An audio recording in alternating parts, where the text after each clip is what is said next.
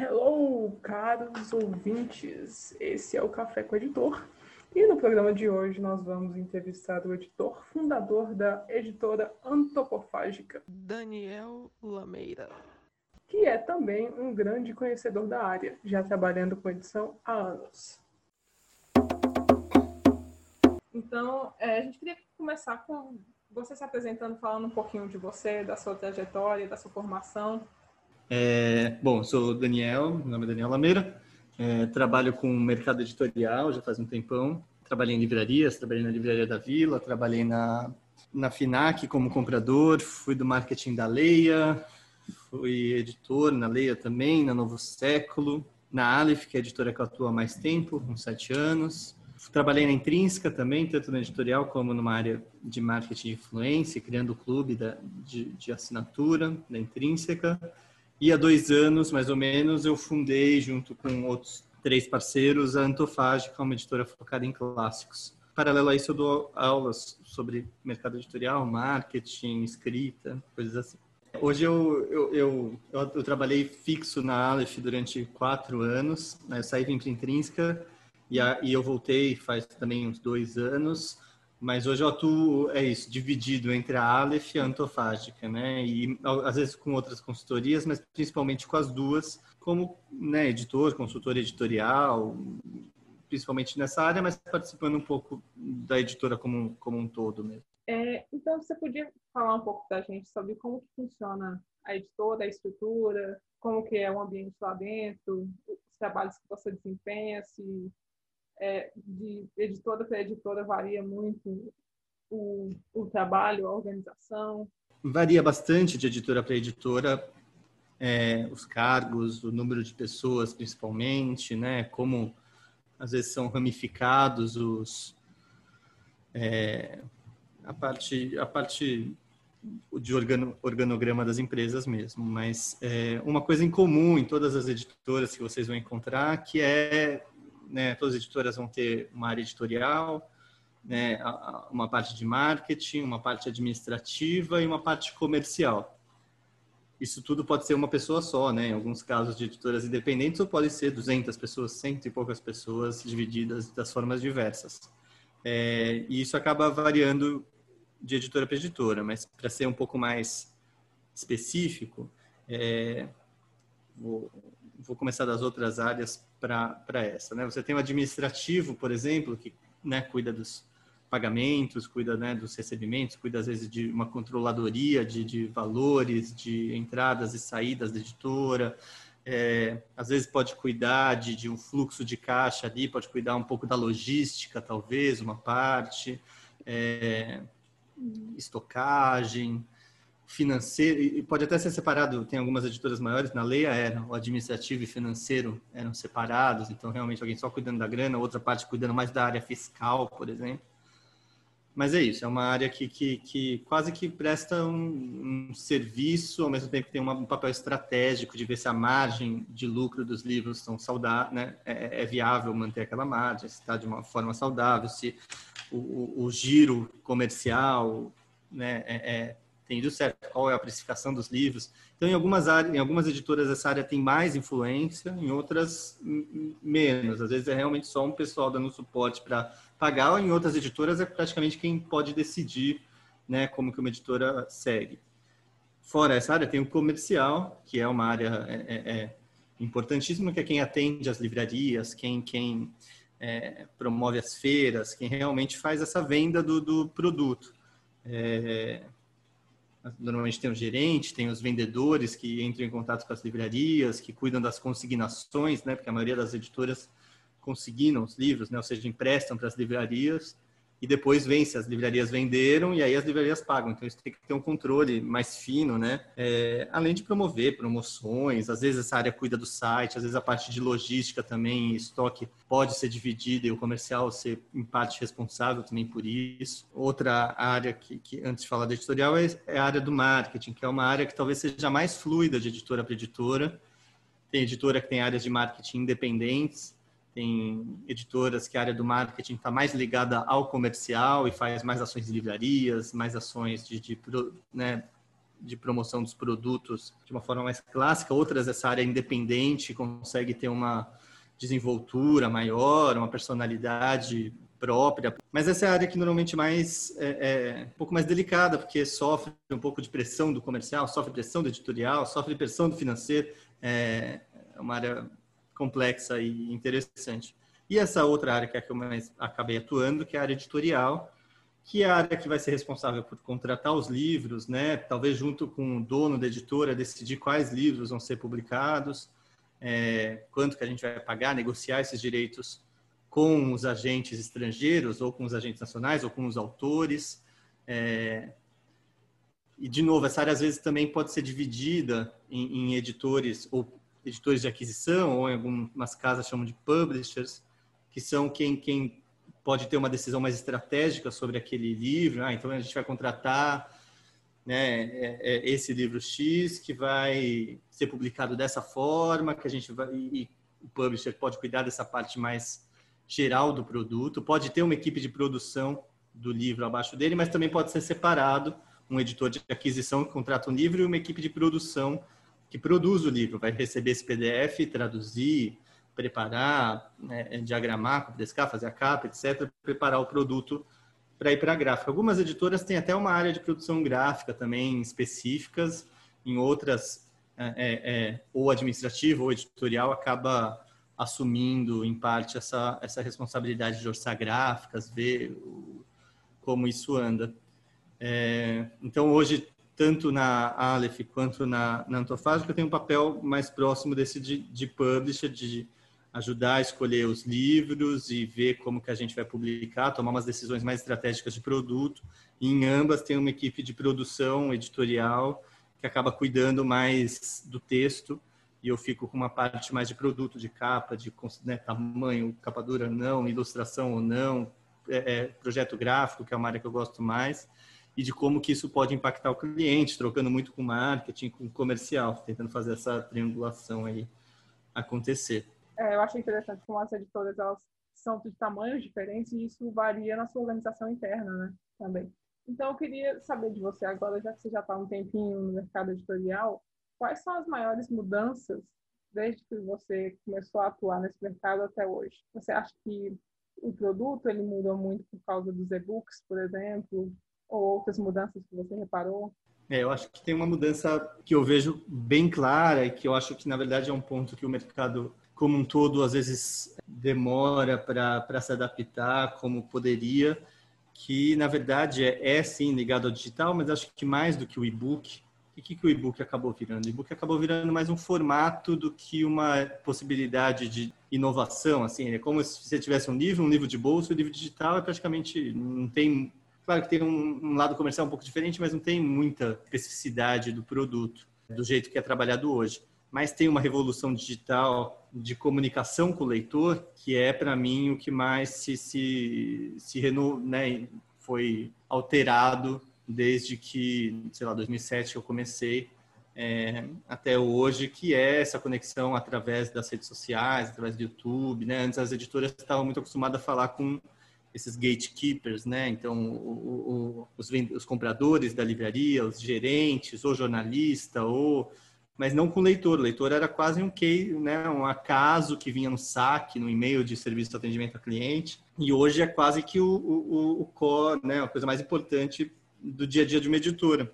E aí, a, a, forma como isso impacta, ao meu ver, até na produção editorial, como que a gente vai fazer as capas, quais livros vão ser escolhidos, como eles vão ser produzidos, como isso se espalha na produção inteira do, do livro, é o que eu acho que é mais significativo e paralelo a isso, mas também conectado, acelerado na pandemia, esse fim da, da, do, do, da predominância das livrarias físicas, né? Então, realmente, o final da Saraiva, o final simbólico da Saraiva, da cultura, é, e o, crescimento exponencial, assim, triplicou, quadruplicou de tamanho que a Amazon acabou tomando. Então, é uma coisa muito nova, para um mercado que estava muito acostumado a um formato, porque pode parecer uma coisa, ah, beleza, agora o livro não vai para lá, vai para cá.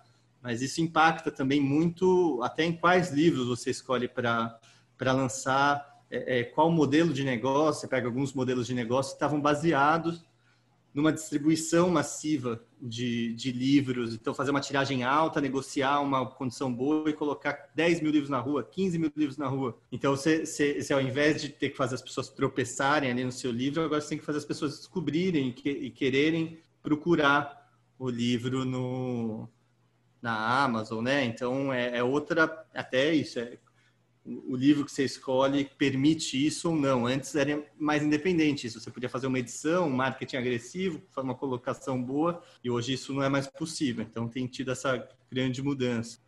Principalmente quando você vai em editoras maiores, as editoras menores acho que ainda tem muito essa influência do dono, esse lado pessoal.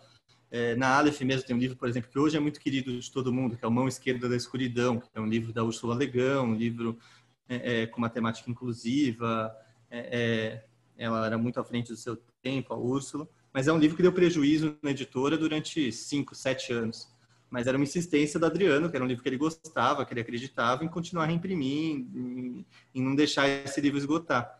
Mas é uma exceção de editoras mais independentes. Quando você vai em editora grande, já trabalhei em algumas que é isso, é abria a planilha, não importava tanto o nome do livro do autor, era, olha, a gente investiu 20 mil na produção editorial, 80 mil na gráfica, o livro vendeu mil livros, voltou tanto, a gente está com prejuízo de 50 mil reais. Por que, que a gente contratou esse livro? Por que, que esse livro está aqui?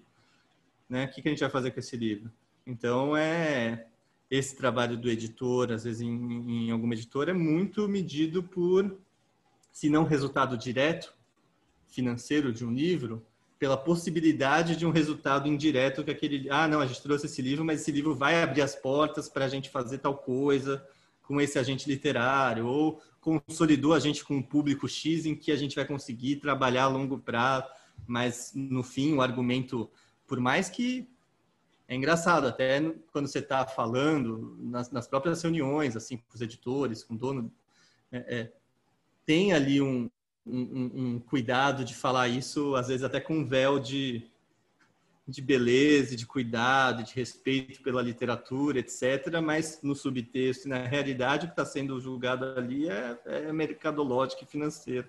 Muitas editoras passaram a se preocupar, por exemplo, com pautas mais inclusivas, porque começou a dar resultado comercial, assim. Não que não exista, e aí isso é legal de falar, assim, não que não existam pessoas nas editoras muito insistentes para que essa mudança aconteça, que consiga lançar um livro antes dele dar, sabe, antes de ser possível dar lucro, mas já consegue antecipar dois anos antes e fazer uma coisa é, é, é que comece talvez a, a criar esse mer mercado viável, mais a virada de fato para isso se tornar algo é, é, é, consistente em, por todas as editoras é, é financeiro. Isso não, não dá para não falar que não é assim.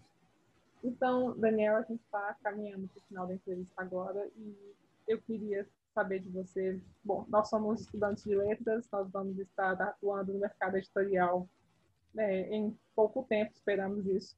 Eu queria saber de você que já atua nesse mercado há algum tempo, que conselho você daria para quem está entrando é, que dicas você daria? Como você prevê que o mercado vai agir? Se tem alguma, algum recado, alguma dica básica que você possa dar para gente? Eu sou meio ruim, eu fui demitido de duas editoras, então talvez eu não dê os melhores, as melhores dicas, mas é, assim, para mim, o que eu senti que foi mais importante, que eu gostaria de ter é, é, é, atentado ali atrás, percebido antes, deixa eu pensar.